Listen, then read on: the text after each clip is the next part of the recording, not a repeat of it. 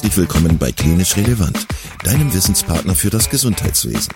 Dreimal pro Woche, nämlich Dienstags, Donnerstags und Samstags, versorgen wir dich mit unserem Podcast und bringen dir Fachwissen in deine klinische Praxis. Weitere Informationen und Angebote findest du auf unserer Webseite www.klinisch-relevant.de. Viel Spaß beim Zuhören. Heute mit Manuela Serena zum Thema Qualitätsmanagement in der Medizin. Ja, dann sage ich herzlich willkommen zum Klinisch Relevant Podcast. Ähm, Manuela, ich ähm, begrüße dich insbesondere ganz herzlich. Du bist das erste Mal bei uns im Podcast. Wir haben heute ein spannendes Thema. Also es geht ums Thema Qualitätsmanagement. Manuela, du bist in diesem Bereich beruflich tätig in der Schweiz. Als allererstes wollte ich dich gerne fragen, ob du dich einmal vorstellen könntest unseren Hörerinnen und Hörern. Wer bist du? Wo kommst du her? Was machst du? Und wie bist du da hingekommen vielleicht auch? Sehr gerne auch nochmal vielen Dank für die Einladung, lieber Kai.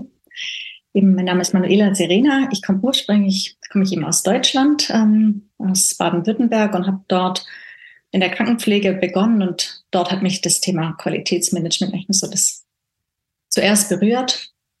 Ähm, kaum einer, einer meiner Kollegen wollte damit zu tun haben. Und ich fand es einfach schon immer spannend, wie funktionieren die Dinge, wie funktioniert es genau, dass ich es aufschreiben kann und so letztendlich auch, wenn ein neuer Mitarbeiter kam, ihm direkt zeigen zu können, so funktioniert es und so hatte ich es einfach auch leichter und so es die anderen leichter. Und das ist wie ganz einfach ausgedrückt schon Qualitätsmanagement, wenn ich mir Gedanken mache, wie meine Arbeit funktioniert. Genau, so war mein erster Berührungspunkt und da hatte ich noch in der Pflege gearbeitet und habe dann die Chance bekommen, gleichzeitig zu meinem Studienbeginn ähm, ins Qualitätsmanagement zu wechseln und habe dann so, das fand ich zumindest auch für mich sehr spannend, ich kannte die Basis, ähm, wie funktioniert die tägliche klinische Arbeit seitens der Pflege, auch im ärztlichen Bereich und es dann von der anderen Seite ähm, wie auch mit zu betreuen und da die Kollegen zu unterstützen. Genau, das habe ich drei Jahre ähm, dann gemacht. Und dann bin ich in die Schweiz gezogen ähm, zu meinem Mann und habe dann hier Fuß gefasst. Bin auch nochmal zurück in die Pflege, einfach um das andere Land kennenzulernen. Ist zwar ganz nah dran an Baden-Württemberg, aber ist doch sehr unterschiedlich. Auch das Gesundheitswesen ist ein anderes und genau, habe dann dort Fuß gefasst, bin dann auch dort wieder ins Qualitätsmanagement und mittlerweile leite ich ein Qualitätsmanagement in einer Reha-Klinik genau, konnte mich da auch so fortbilden und ähm, man sagt, ja, so einen Aufstieg machen. Du hast gesagt, du hast auch ähm, studiert. Genau. Möchtest du was zu den Studiengängen oder zu dem Studiengang sagen, den du gewählt hast? Genau, das erste war ein Bachelor in Medizinalfachbereich Berufe mit Schwerpunkt auf Qualitäts- und Krankenhausmanagement. Und dann habe ich noch einen Master angeschlossen in General Management, einfach um mich in dem Managementbereich noch breiter aufzustellen. Und zusätzlich noch Weiterbildung im Qualitätsmanagement habe ich eine Weiterbildung gemacht, die heißt ärztliches Qualitätsmanagement. Genau, und verschiedene Fortbildungen bezüglich der ISO 9000 ist ja so die gängige Managementnorm. Ja, ah, genau, da fängt es schon an. Also da gibt es schon genau. ähm, so Begrifflichkeiten, äh, ISO 9000 hast du gerade gesagt. Ähm, genau, ja. Äh, wo es dann, wo es dann schon für den einen oder anderen, wo es einen da schon verlässt. Ähm, aber genau deswegen sind wir ja hier. Vielleicht können wir einmal am Anfang diesen Begriff Qualitätsmanagement so ein bisschen umreißen. Ähm, einmal so mhm. generell vielleicht, weil Qualitätsmanagement gibt es natürlich nicht nur in Kliniken oder im Bereich Medizin, sondern auch in anderen Bereichen. Aber ähm, natürlich jetzt spezifisch dann im zweiten Schritt vielleicht auch für den Bereich Medizin so ein bisschen umrissen und definiert. Was steckt dahinter, hinter diesem Begriff? Eben theoretisch würde ich es so ausdrücken, dass man Qualitätsmanagement oder auch QM ähm, die systematische Planung und Steuerung von Prozessen oder Abläufen, ähm, das kann man darunter verstehen. Ja, und jetzt im Kontext auf die Medizin gemünzt oder wenn du dir jetzt deine Tätigkeit in der Klinik, in der Reha-Klinik anschaust? Mm, dass man dort ganz klar, also wenn man es vom, vom Eintritt bis zum Austritt, dass einfach alles ganz genau geplant ist, dass ich weiß, okay, dieses Patientenklientel kann ich aufnehmen, dafür ist meine Klinik oder die Arztpraxis ausgelegt. Ich brauche all ähm, welche Tools brauche ich, um einen Patient aufzunehmen? Welche Diagnosen darf er haben, damit ich ihn überhaupt aufnehmen kann oder auch darf, um ihn nachher im Verlauf gut betreuen zu können? Und was braucht es dann, wenn ich ihn aufgenommen habe? Also welche Behandlungsmethoden oder Behandlungspfade gibt es? Ähm, welche Fachbereiche haben wir? Genau. Und wenn es eine stationäre Behandlung ist, kommen da ja nicht nur die sag's mal, Behandlungsprozesse dazu im Sinne vom Ärztlichen. Gibt es ja auch das Therapeutische, ähm, wie Physiotherapie, wenn man von der Reha-Klinik ausgeht. Ähm, genau, wie funktionieren dann Konzile dann zum Beispiel, wenn man von einem somatischen Krankenhaus ausgeht. Und das, oder auch eben stationär, dann braucht es die, die Versorgung. Der Patient hat Hunger, die Patientin hat Hunger, möchte essen, möchte gut essen ja ein wesentlicher Teil, um wieder gesund zu werden, um, dass man gut verpflegt wird, um sich wohlfühlen zu können. Genau. Wie funktionieren die Strukturen, dass der Patient rechtzeitig bei den Untersuchungen ist? Also auch da alles für sich darf man planen, aber auch eben die Schnittstellen. Ich eben am Beispiel vom, vom Patienten, wenn es ums Essen geht, schön, dass er am 12. Mittagessen zum Beispiel bekommen soll. Da hat er im Normalfall Hunger oder sie. Wenn aber dann bei einer Untersuchung ist, muss man einfach schauen, okay, wie kriegt man es geregelt, dass der Patient vorher, nachher essen kann. Ich finde das sehr spannend. Ähm, das ist ja jetzt, sage ich mal, man nähert sich ja der Medizin und den Patientinnen und Patienten auf, von einer ganz anderen Seite und auf eine, auf eine sehr theoretische Art und Weise.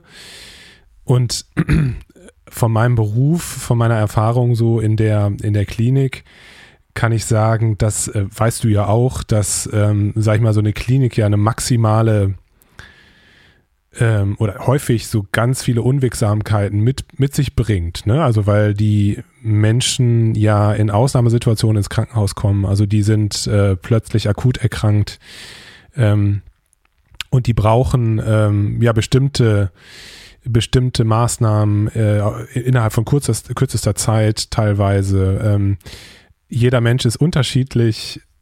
Ne, das sind ja ganz viele Sachen, die man wahrscheinlich schwer in Prozesse, in, in, in äh, äh, Prozesse fassen kann. Aber ähm, trotzdem ist es so, dass ich im Krankenhaus häufig so da durch die, durch die Gegend über die Flure laufe und mir denke, Mensch, das müsste man mal besser organisieren. Und äh, ja, deswegen finde ich den Bereich QM, Qualitätsmanagement, spannend, aber ich glaube, es gibt auch immer wieder so ähm, Missverständnisse, was QM eigentlich macht. Und äh, das liegt möglicherweise auch daran, dass dieses Wort Qualität in QN drin steckt. Ähm, weil, also die Frage ist ja, was hat diese ganze äh, Tätigkeit, das, die ganze Arbeit, die ihr euch macht, was hat die eigentlich für ein Ziel? Mhm. Also das übergeordnete Ziel sollte die Patientensicherheit sein. Mhm. Ähm, ganz übergeordnet. Für mich gehört auch eben Patientensicherheit als Wesentliches, aber was mit, natürlich auch mit reinspielt, ist die Patientenzufriedenheit. Ähm, macht ja dann auch nachher ganz viel aus. Das heißt, das wären auch so die Kriterien, an denen, an denen ihr euch dann messen würdet, eure Arbeit dann auch messen würdet. Wie hoch ist die genau, Patientenzufriedenheit genau, ja. und wie hoch ist die Patientensicherheit? Also wie, ja. wie oft kommt es zu, wie oft kommt es zu Zwischenfällen oder äh, ja, äh, zu solchen genau unerwünschten äh, äh, Problemen, das, das, würde man dann auch statistisch ja. sozusagen aus, auswerten? Genau, das kann man auswerten, gibt es Kennzahlen. So vielen ist der Begriff ähm, CIRS, weiß nicht, sagt es Absolut, dir was? ich wollte es gerade sagen, aber ja, ja. Reporting System, wenn es da um beinahe Ereignisse geht. Ähm, schon allein die Begrifflichkeit kann man ähm, diskutieren, wo man dann auch die Grenze zieht zwischen einem beinahe Ereignis und einem tatsächlichen Ereignis. Ist ein Schaden eingetreten für den Patient. Aber anhand solchen Kennzahlen können wir messen, wie, ich sag jetzt mal, wie gut oder schlecht ähm, ein Patient irgendwo aufgehoben ist oder ähm, wie das Krankenhaus damit umgeht. Und da spielt natürlich auch eine, eine wesentliche Rolle die Fehlerkultur. Wie offen kann man denn überhaupt über Dinge sprechen, die denn da so passieren. Eben du hast gesagt, du, wenn du über die, die Flure läufst in der Klinik, im Krankenhaus, dann fällt dir hier und da was auf. So die Frage, spricht man dann drüber oder fällt es dir einfach auf und du sagst es niemand oder es, es wird nicht ausgesprochen mhm. und dann können die Verantwortlichen ja eigentlich auch gar nichts besser machen. Und das erlebe ich einfach oft, dass es dann heißt, ja, es macht ja keiner was, aber wenn keiner was sagt, wer soll was besser machen? Genau, da, da sehe ich, glaube ich, auch ja. die, die große Herausforderung für euch, weil ihr natürlich auch den Finger am Puls haben müsst. Also ihr müsst natürlich auch verstehen, was, was passiert in der Klinik eigentlich im direkten Kontakt mit den Patientinnen und Patienten. Ähm, könntest du, ich weiß, das ist schwierig, da jetzt so, ein, so eine Durchschnittsantwort zu geben, aber könntest du vielleicht einmal so ein bisschen erzählen, wie so ein Tag aussieht bei dir auf der Arbeit oder beziehungsweise was du so für wichtige Aufgaben oder was du für wichtige Aufgaben hast, die du erfüllen musst? Mhm, sehr gerne. Ähm, ja, eben, es ist schwierig so. Ich habe wie auch keinen typischen Tag. Ich weiß nicht, was mich erwartet. Ich kann meinen Tag zwar im Normalfall relativ gut strukturieren, aber da ich auch für das Thema eben Patientenzufriedenheit ähm, verantwortlich bin, wenn ich dann höre ähm, von Kollegen, es, ich sage jetzt mal, es gab eine ungute Situation auf, ähm, auf der Abteilung, Patient ist unzufrieden, dann schaue ich einfach, kann ich selber vorbeigehen? Kann ich es durch ein Gespräch lösen? Ich bin ja eigentlich im Alltag ähm, sehr involviert, aber mit welchem, mit Abteilungsleitung oder welcher Bereichsleitung kann ich in Kontakt treten, damit der, der oder die Patientin sofort ähm, Hilfestellung bekommt, ähm, dass das Problem gelöst wird. Oft sind es ja nur Kleinigkeiten oder viele Kleinigkeiten, wo sich aneinandergereiht haben, dass jemand unzufrieden wird.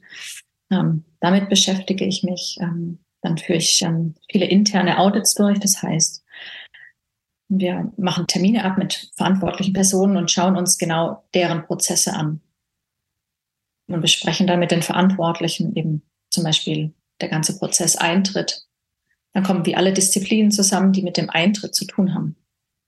Also die Ärzte, das Pflegepersonal, ähm, bei uns die, der Empfang, die Hotellerie, wir setzen dann einen Tisch und ähm, schauen dann an, okay, wie läuft das ab?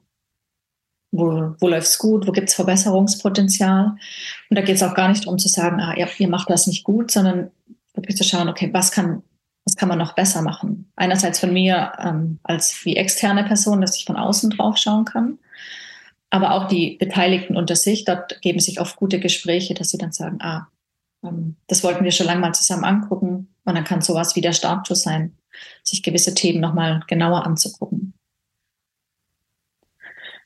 Genau, das mache ich viel. Eben Patientensicherheit. Wir haben verschiedene Arbeitsgruppen, jetzt gerade bei uns in der Klinik, wo wir uns auseinandersetzen mit CIRS und Ereignissen. Darum kümmere ich mich. Oder ähm, wenn nicht die Arbeitsgruppen sind, einfach diese Arbeitsgruppen vorzubereiten. Mhm.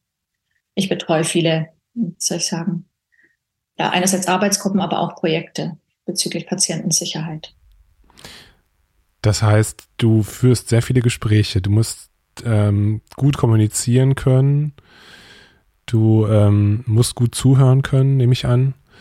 Ähm, und du musst die richtigen Schlüsse daraus ziehen. Also natürlich mit deinem Team. Also kann, wie, wie viele Menschen sind in der, im Qualitätsmanagement? Oder bist du da ganz allein auf dich gestellt in der Klinik, wo du arbeitest? Ähm, nein, ich habe eine Mitarbeiterin ähm, oder eine Kollegin. Wir arbeiten zusammen. Sind etwa anderthalb Stellenprozent. Aber da, also da bei uns in, da wo ich arbeite, das, wir haben einen sehr guten Austausch. Ähm, ich kann mit allen ähm, Kollegen gut zusammenarbeiten, auf Augenhöhe sprechen, was es ähm, sehr viel leichter macht, sich den Themen zu widmen, weil alle offen fürs Thema Qualitätsmanagement sind. Was, glaube ich, auch ein wesentlicher Punkt ist für ein gut funktionierendes Qualitätsmanagementsystem oder Verständnis auch, wenn die Klinikdirektion das nicht nur wünscht, sondern tatsächlich auch lebt, vorlebt, offene ähm, eben Fehlerkultur. Alle Türen stehen offen, Transparenz in der Kommunikation.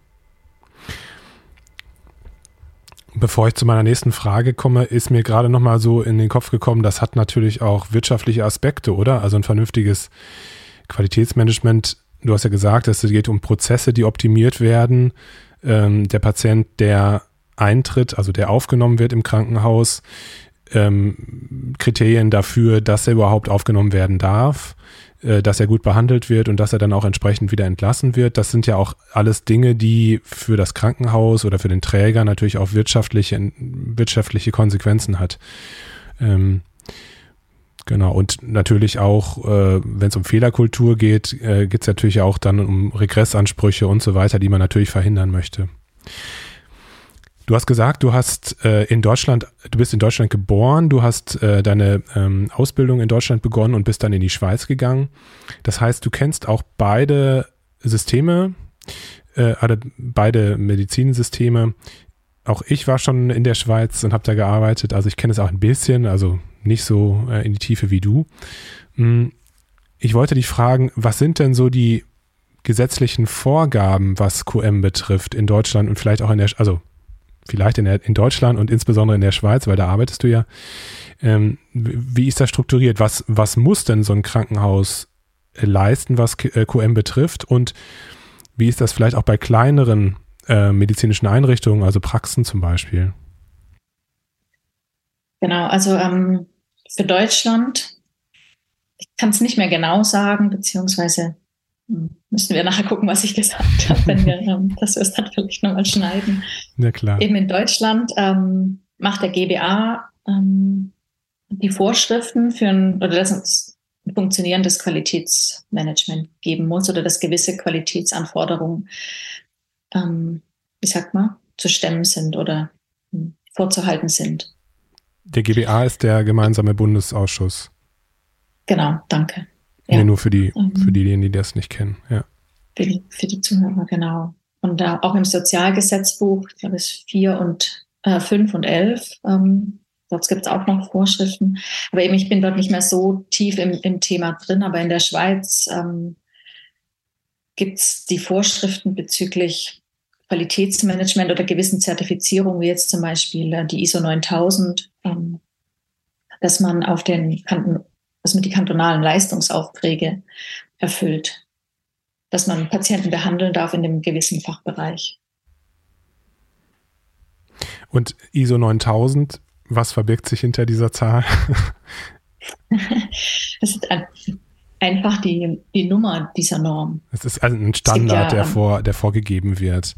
Kriterien, die das Haus, deren Krankenhaus dann ähm, erfüllen muss, wo ganz genau aufgelistet ist, was die was die ja, leisten. Also die, die ISO 9000, Entschuldigung, dass ich mich unterbrochen habe, ähm, die ISO 9001 2015, wenn man es ganz genau nimmt. Ähm, also die ganzen 9001er Normen, die gehen auf Managementsysteme, ähm, Qualitätsmanagement. Und die 9001 oder generell, sie sind international, unabhängig davon, ob es sich um eine Institution im Gesundheitswesen handelt oder in der Automobilbranche. Die 9001 kann man auf jedes Unternehmen ähm, oder für jedes Unternehmen benutzen und auch egal, ob das ein Einmannbetrieb ist oder eine, eine Klinik mit 500 oder mehr Mitarbeitern oder ein Automobilzulieferer. Genau, das ist sehr allgemein gehalten und das ist wiederum das Schöne. Ich sehe es immer wie eine Autobahn. Man hat die Leitplanken links und rechts. Es gibt die Norm wie vor, aber auf der Straße, die jetzt dreispurig ist oder zweispurig. Man kann sich wie bewegen und es einfach auch so praxisnah wie möglich gestalten. Und ich glaube, das ist einfach auch wesentlich fürs QM oder ähm, der alte Ruf oft voraus oder der schlechte Ruf. Das heißt, äh, nur Papier, immer mehr Dokumentationspflicht. Ja, die haben wir, aber hat nicht unbedingt nur was mit Qualitätsmanagement zu tun, aber man kann es ja einfach auch praxisnah gestalten. Und das ist das, wo, ähm, was auch mein Anspruch ist, mit den einzelne Beteiligten in den ganzen Prozessen, das heißt eben Ärzte, Therapeuten, andere Berufsgruppen, dass man sich auseinandersetzt und schaut, okay, was passt jetzt für euch am besten, so dass wir die Norm erfüllen können. Das ist dann wie mein Part sagen, okay, in dem Rahmen müssen wir uns bewegen, aber da, da drin habt ihr freien Handlungsspielraum. Ob jetzt zum Beispiel eine Checkliste zwei Seiten lang ist, eine, ähm, wie sie aussieht, ähm, spielt letztendlich für die ISO-Norm keine Rolle. Und die ähm, Zertifizierung nach dieser Norm, die erfolgt dann von kantonaler Seite in der Schweiz oder sind das externe Dienstleister, die das überprüfen, ob diese Das sind immer externe Kriterien Dienstleister, sowohl in Deutschland als auch in der Schweiz. Genau. Man muss es wieder nur für die, die Leistungsaufträge, wo man vom Kanton erhält oder erhalten möchte, muss man vorweisen, dass man zum Beispiel so eine Zertifizierung durchlaufen hat. Genau. Mhm. Und es wäre dann aber auch deine Aufgabe, mhm. Entschuldigung, wenn ich dazwischen frage, es wäre dann aber auch deine Aufgabe, das sozusagen immer vorzubereiten, wenn es zu so einer Zertifizierung kommt, dass du da sozusagen die, die Strippen genau. in der genau. Hand hältst im Hintergrund. Das, das Schöne an der, ähm, mhm. an solchen Zertifizierungen ist, man weiß immer, wann sie stattfinden. Man kann sich selber ähm, sehr gut darauf vorbereiten, aber auch alle ähm, Abteilungen und Bereiche kann man gut vorbereiten. Ähm, man kann sie alle mitnehmen im Sinne von, dass man es gemeinsam, dass man es wirklich als Teamprojekt ähm, sehen kann und nicht nur für eine Zertifizierung, sondern wirklich für den Alltag, dass er effizient stattfinden kann. Speditiv, dass man sich gegenseitig unterstützt. Und dann ist so eine Zertifizierung wie nur das i-Tüpfelchen drauf, dass jemand von extern sagt, ja, das ist tatsächlich so, es wird im Alltag auch gelebt und so sollte es ja auch sein. Also ich sehe Qualitätsmanagement nicht oder auch eine Zertifizierung nicht da, dass, oder dafür, dass man sich schön an die Eingangstüre hängen kann. Wir haben das Zertifikat und dann macht es keiner. Machen natürlich viele. Ähm, aber für mich, ich sehe da den Sinn nicht da drin. Es sollte wirklich praxisnah sein, damit ein Nutzen entsteht und so kann man tatsächlich auch Spaß im QM haben. Und das habe ich auch schon des Öfteren erlebt, dass am Anfang die Leute gesagt haben, ah, es macht nur mehr Arbeit, da habe ich keine Lust drauf, ich mache nicht mit. Und wenn man dann einfach die Geduld aufbringt und sich einfach auch die Zeit nimmt, sich mit den Personen zusammenzusetzen und den Sinn dahinter erklärt und auch sagt, wir können das auch so machen, wie, wie du das brauchst oder wie ihr das in eurer Abteilung braucht oder Station braucht, ähm, dass es praxisnah ist, dann kommt oft, nachdem es dann implementiert wurde, das Feedback, ah, es hat genützt und ähm, es macht Spaß und sie entwickeln dann auch selber die Dinge weiter.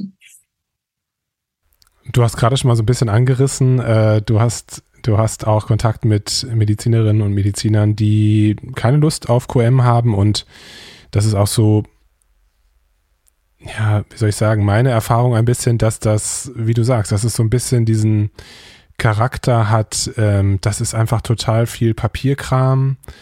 Äh, da wird nachher einfach so ein Schild an die Wand gemacht. Äh, da, da haben wir jetzt diesen Standard erfüllt und danach ist alles wieder wie vorher. Da stehen Ordner im Regal mit ganz vielen Standards und so weiter. Liest sowieso keiner. So dieses, die, dieses mhm. ähm, Image gibt es ja, was QM betrifft. Hm, was, was sind so deine, deine Erfahrungen mit äh, oder deine Schnittstellenprobleme, die du vielleicht auch mit, mit den ärztlichen, aber auch mit den anderen äh, Professionen auf, auf Stationen dann so hast? Ja, ich, glaube, ganz viel hängt an der Kommunikation, was, was mir ungemein geholfen hat oder auch immer noch hilft, dass ich ähm, selber sagen kann, ich, ich habe mal als Pflegefachkraft, als Krankenschwester oder Gesundheits- und Krankenpflegerin ähm, gearbeitet. Ich, ich weiß zumindest ungefähr noch, ähm, wie so ein Alltag aussieht, was ähm, wie viel auch zu tun ist und ähm, wo man vielleicht auch mal ähm, fünf Grad sein lassen muss, dass eben der Patient oder die Patientin geht immer vor. Ähm, damit komme ich schon mal ähm, sehr gut weiter oder ähm, das baut wie eine Brücke. Deshalb kann ich, ich verstehe wirklich, ähm, ihr habt den Fokus auf den Patient, Patientin. Wir haben aber gewisse Rahmenbedingungen, die müssen wir erfüllen. Ähm, wie können wir es gemeinsam auch angehen? Ähm, eben mit der Kommunikation kann man viele Schnittstellenproblematiken aus der Welt schaffen auch, ja. Eben und mein, mein Background aus der Pflege ähm, kommt meistens auch gut an. So dieses Argument äh, Fachkräftemangel, wir haben sowieso keine Zeit, wir müssen sowieso schauen, äh, überhaupt schauen, wie wir hier unsere Patienten verpflegen und versorgen können. Hörst du das in letzter Zeit häufig? Ja, höre ich ja, höre ich häufiger. Ähm, aber auch da denke ich, geht es zu schauen, okay, wie kann man dann mit wenig Personal die Prozesse, dann müssen sie ja gerade effizient laufen und dann lohnt sich auch mal mehr Aufwand zu Beginn, um sicherstellen zu können, dass ähm, eben dass die Prozesse laufen, auch wenn wenn Urlaubszeit ist, grundsätzlich wenig Personal und dann vielleicht auch noch jemand ausfällt, dass man dann die Patientensicherheit ja, sicherstellen kann was ja das oberste Gebot von jedem von uns sein sollte, der im Gesundheitswesen arbeitet und mit Patienten in Kontakt ist. Gibt es etwas, was du dir, also wo du Luft nach oben siehst, was du dir wünschen würdest, so in der Zusammenarbeit mit den Klinikern? Ähm, ja. Ja, ich glaube, dass man noch mehr ähm, auch aufeinander zugeht. Also seit von mir denke ich, ich könnte noch öfter ähm, auch mit in die Praxis gehen, ähm, einfach auch um zu begleiten, um da auch Nähe zu schaffen. Ähm, aber auch, dass, dass sie auf mich zukommen oder auf uns im Qualitätsmanagement generell jetzt nicht nur auf meine Klinik bezogen. Ja, dass man sich da noch, noch mehr austauscht und schaut, okay, wie kann es gehen und wie kann es gemeinsam funktionieren. Und eben, es braucht immer, immer die Führung, also Klinikdirektion, Geschäftsleitung. Wenn von oben nicht das Signal kommt, ja, wir wollen das wirklich und wir stehen hinter dem Qualitätsmanagementsystem, ähm, dass das gut läuft, dass jeder Mitarbeiter das einerseits versteht und nachher auch umsetzt. Ähm, wenn das nicht gegeben ist, dann, dann kann es eigentlich schon, dann kann es nicht funktionieren. Dann kann man es ja auch von den Mitarbeitern nicht verlangen, wenn von oben nicht ähm, das Go kommt oder der Support einfach. Ich kann mir vorstellen, dass es für die Mitarbeiter, die einfach am Patienten tätig sind, dass es für die einfach ganz wichtig ist zu spüren, dass das halt auch ihnen helfen soll. Also wenn sie das Gefühl haben, dass da äh, gegen sie gearbeitet wird oder dass es dazu führt, dass einfach noch mehr Arbeit anfällt, dann ist das immer schwierig, die Leute mitzunehmen. Aber wenn, wenn die Kolleginnen und Kollegen, wie du es gerade gesagt hast, äh, verstehen und auch spüren am eigenen Leib, dass eben diese Prozessoptimierung gerade für solche schwierigen Situationen gedacht sind, damit es dann auch funktioniert, dann äh, ja, dann führt das natürlich viel mehr zum zum äh, Konsens und zum ja. Mitmachen. Ja, sie müssen auch ähm, ähm, Vertrauen haben ja. zu der Person, die im Qualitätsmanagement arbeitet. Eben, ich sage dann oft, es, es bringt gar nichts, wenn ich in meinem Büro sitze und mir ein tolles Konzept ausdenke, das überhaupt nicht praktikabel ist. Ich brauche euch, ähm, die ja am Patienten arbeitet, die mir sagt, was, wie das genau funktioniert hat, zu funktionieren hat oder eben, dass ich dort mal hingehe und sage, okay, ich begleite mal auf der Visite oder ähm, eine Frühschicht oder einen Spätdienst, dass ich sehen kann, okay, wo sind auch die Probleme, dass die Kollegen auf Station oder auf der Abteilung sehen, okay, sie interessiert sich wirklich und sie kommt nicht, um irgendwas zu kontrollieren, weil darum geht's ja gar nicht. Es geht wirklich zu schauen, ähm, wo gibt's noch Verbesserungspotenzial und oft wissen die Kollegen hier am besten, was man eigentlich verändern könnte. Es braucht mich oft gar nicht. Sie kommen selber drauf. Und ich kann die unterstützen, nochmal tätig sein und sagen, okay, gemeinsam können wir es machen. Ähm, eben, ich kann das, ich habe mehr Zeit, weil ich die Bürozeit habe, ähm, so ein Konzept tatsächlich auszuarbeiten, als jemand, der klinisch tätig ist. Und da sehe ich mich auch gerne als Unterstützung. Das heißt, du versuchst schon präsent zu sein in der Klinik und ähm, auf den Stationen zu sein, dir Sachen anzuschauen, dir äh, mit den Leuten zu sprechen und das, ja. das ist schon wichtig, oder? Genau wir machen es auch immer so, das ja. Thema Qualitätsmanagement ähm, findet bei uns schon beim, beim Onboarding statt, beim Einführungstag. Wenn neue Mitarbeiter kommen, gehe ich immer hin, dass sie mich schon direkt sehen, dass mir das ähm, Thema einfach auch schon vermittelt, wie wichtig es ist, ähm, dass wir gemeinsam da an einen Strang ziehen für unsere Patienten. Dass sie sich sicher fühlen können und aber auch zufrieden sind. Manuela, vielen, vielen Dank. Du hast uns äh, einen, einen äh, interessanten Einblick in das Thema QM gegeben. Ich glaube, jeder, der so ein bisschen da reinspürt und nachdenkt über das Thema, der weiß, dass das wichtig ist, dass es das gibt und der weiß auch, der versteht auch die, ähm, die Vorteile, die Notwendigkeit der ganzen Geschichte.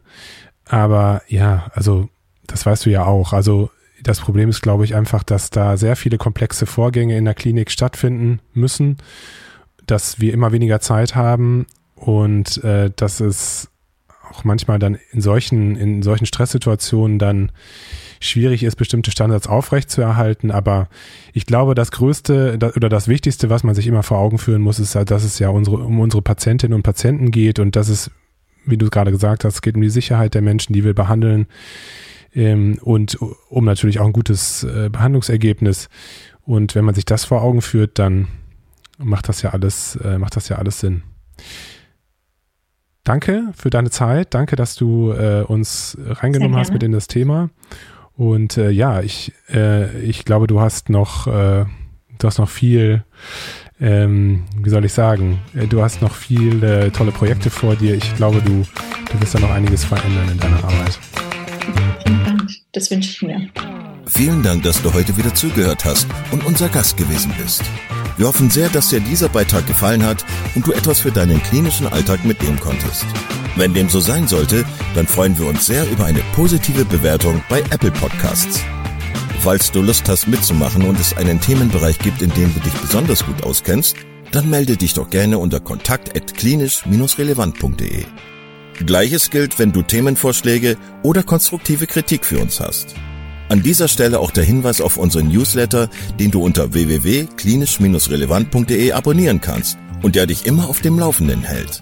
Wenn du dich für unseren Newsletter einträgst, bekommst du einen 5-Euro-Gutschein, mit dem du in unserer Fortbildungsakademie einkaufen kannst. Wir wünschen dir jetzt bis zum nächsten Mal eine gute Zeit und freuen uns, wenn du bald wieder einschaltest. Pass auf dich auf, bleib gesund. Bis zum nächsten Mal. Ciao.